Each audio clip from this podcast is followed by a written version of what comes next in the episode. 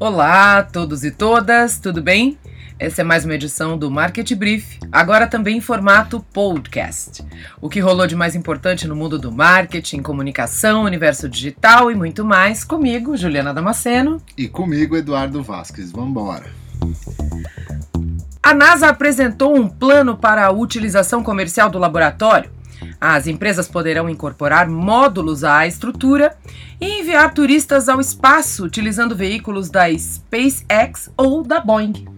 O anúncio foi feito na sede da Nasdaq, bem chique, né? Uhum. Não é a primeira vez, aliás, que a NASA pensa em abrir a estação espacial a empresas privadas para explorar novos mercados. Porém, a transição para o novo modelo ainda deverá levar pelo menos uns dois anos para começar. Antes de definir datas, os responsáveis pela Agência Espacial dos Estados Unidos querem saber com mais precisão qual é a demanda. Ficaremos perdidos agora também no espaço, Eduardo? Acho que a gente já está perdido faz tempo. Né? Parece que sim, né? A parte legal dessa história é que as receitas geradas com essa atividade devem ser utilizadas para apoiar outras missões, como o retorno à Lua e a primeira viagem espacial humana para Marte. Quem não gostou muito da novidade foi o presidente Donald Trump, que também é adepto dos direcionamentos do Poder Executivo via redes sociais. Nem comento, governa por mídia social, meu inferno. Segundo ele, por todo o dinheiro que estamos gastando, a NASA não deveria estar falando sobre ir à Lua. Fizemos isso há 50 anos, ele tweetou na sexta-feira, incluindo sua capitalização de palavras aparentemente aleatórias. Abre aspas, eles devem estar focados nas coisas muito maiores que estamos fazendo, incluindo Marte, da qual a Lua faz parte, defesa e ciência. Meu Deus do céu, o que, que ele. Parabéns! Comeu, parabéns, parabéns! O presidente corrigiu o fora cerca de uma hora depois, mas o tribunal da internet já havia printado a é... sua pérola. Já era. A gigante do comércio eletrônico Amazon chega com tudo ao território nacional. A empresa anunciou finalmente o início das operações de um novo centro de distribuição em Cajamar, olha aqui do lado, no estado de São Paulo. ao todo, 120 mil novos itens passam a fazer parte do estoque da empresa, que vai vender diretamente para o consumidor final. Entre as novidades da operação, a possibilidade de entrega rápida em até dois dias, caso o cliente cumpra alguns requisitos. Quem gastar mais de 149 reais, nossa, terá frete grátis. Moça bonita paga e leva também? Meu Deus, 149 reais é uma fortuna no Brasil. é, tanto que os estádios da Copa estão vazios. É, pintou campeão mesmo. A Amazon também foi apontada essa semana como a marca mais valiosa do ranking global da Top Brandsy, é isso? Isso. Seguida por Apple, Google, Microsoft e Visa. A, a Amazon e a Apple estão brigando já há algum tempo por valor de mercado, né? As duas foram as primeiras na história a atingir um tri de valor de mercado.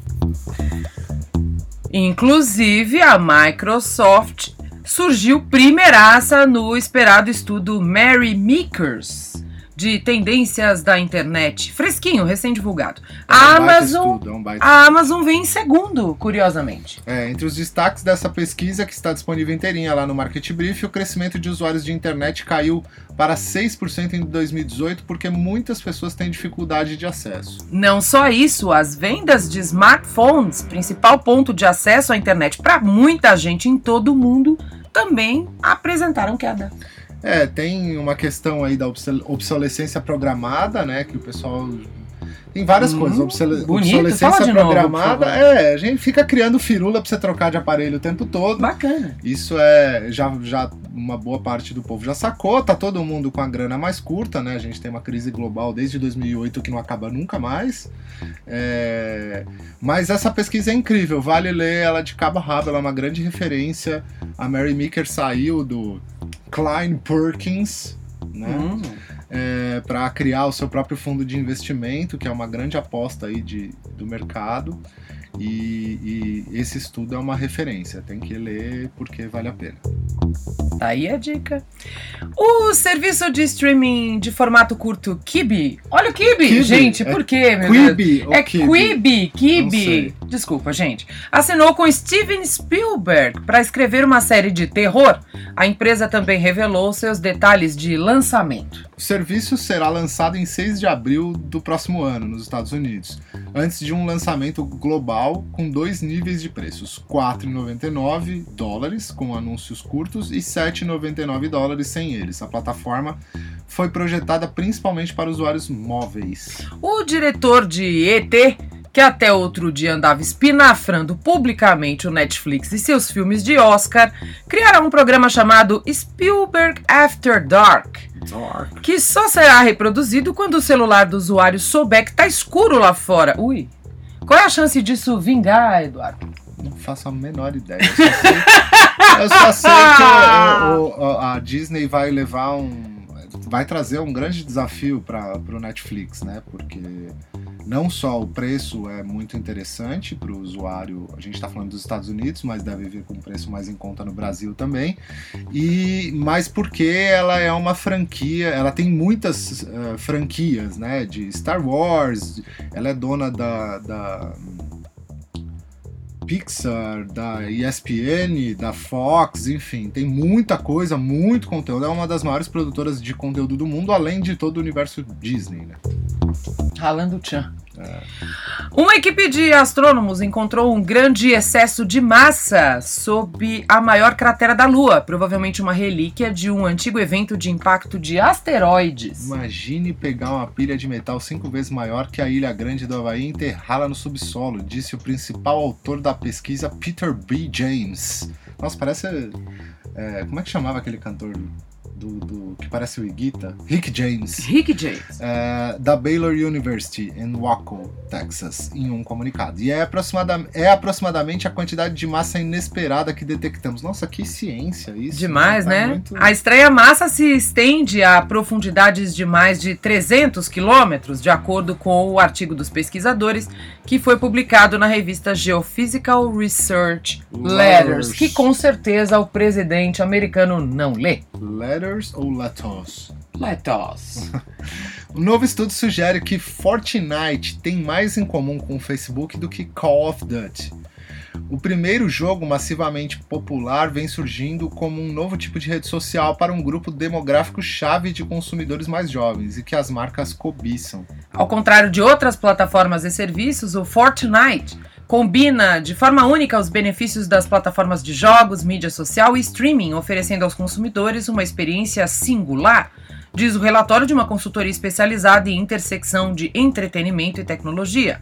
Os consumidores dizem que é o melhor lugar para, abre aspas, ser meu eu autêntico, fecha aspas, e, abre aspas, conectar-se ao que todo mundo está falando, me fazendo sentir que não estou sozinho, fecha Meu aspas. Deus do céu, que onde é? Ah, bota a fotinho aí. Se fosse vídeo, ia aparecer a fotinha do a que ponto chegamos. A que ponto chegamos? Fortnite, o videogame multiplayer com 250 milhões de usuários. Isso, é isso mesmo. Ascendeu como uma rede social em parte devido à sua popularidade no Twitch, a plataforma de streaming da Amazon. Não sei se vocês já viram isso. Não. As pessoas ficam ali jogando e ao vivo e botam uma câmera ligada e mostrando elas jogando e elas comentando e tem 50, 100 mil pessoas online. Muito atraente. Tem o maior público, a plataforma de streaming, né, da, dessa plataforma, Twitch, tem o maior público e a maioria dos streamers do serviço, onde seus vídeos ao vivo e jogabilidade totalizaram mais de 103 milhões de horas só no mês de março deste ano. Vamos respirar, pessoal. Socorro, Deus. Socorro, Deus. Como o setor de saúde se compara à igualdade de gênero?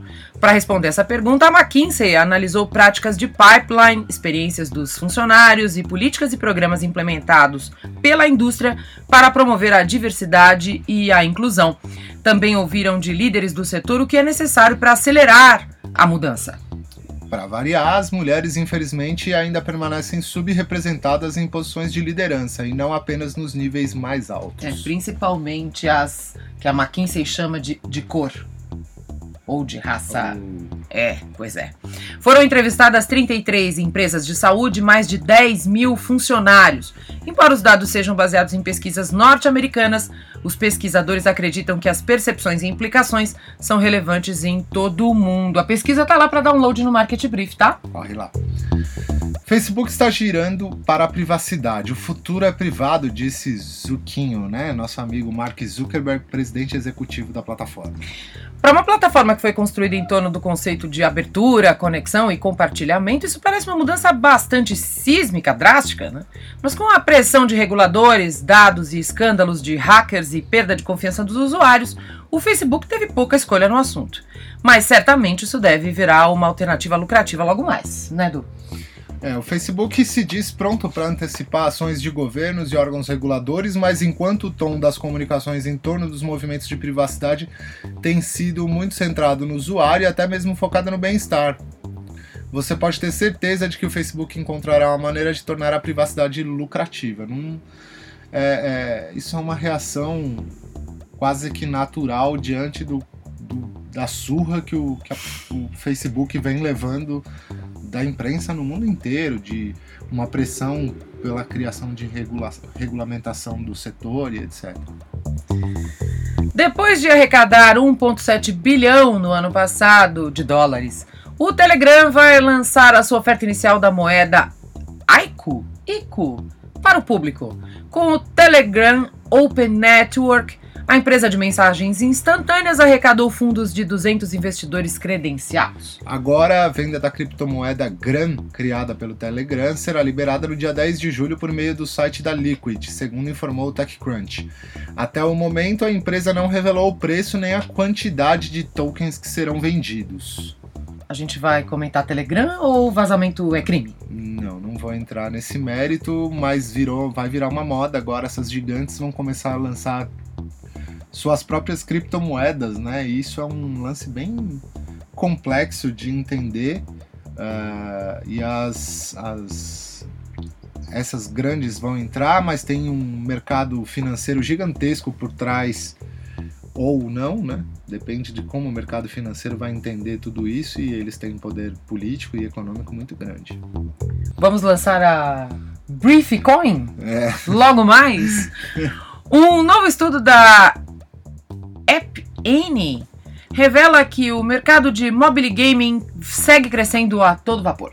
De acordo com a entidade, os jogos para celular hoje são responsáveis por 10% do tempo e 74% das finanças é, dos gastos né, pelos usuários com smartphone mantendo um aumento sólido de 50% nesses campos só nos últimos dois anos. E se manter este ritmo, os chamados mo mobile games né, podem chegar a ocupar 60% das vendas totais de, de apps até o fim de 2019. A culpa dessa expansão cada vez maior do mercado está em parte no boom de games casuais e dos dotados de cross-platform. A gente está treinando inglês né, nesse é, podcast. Tá. Que permite que jogadores de consoles e PCs carreguem seu tempo gasto com os jogos para o celular. O mais curioso é que, apesar disso, os mobile gamers, games, né, os mobile games, ou oh, palavrinha maldita, mobile, mobile, ainda não são os principais aplicativos responsáveis por tomar tempo dos usuários dos smartphones sendo facilmente superados pelas redes sociais que tomam 50% do tempo do público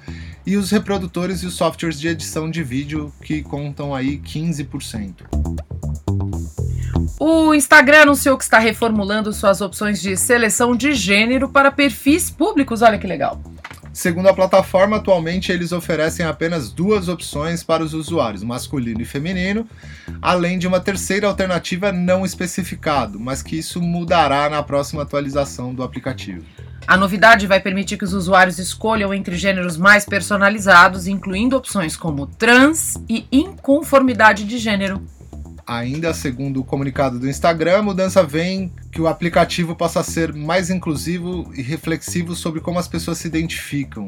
O novo recurso está disponível já esta semana e faz parte das comemorações do mês do orgulho LGBT.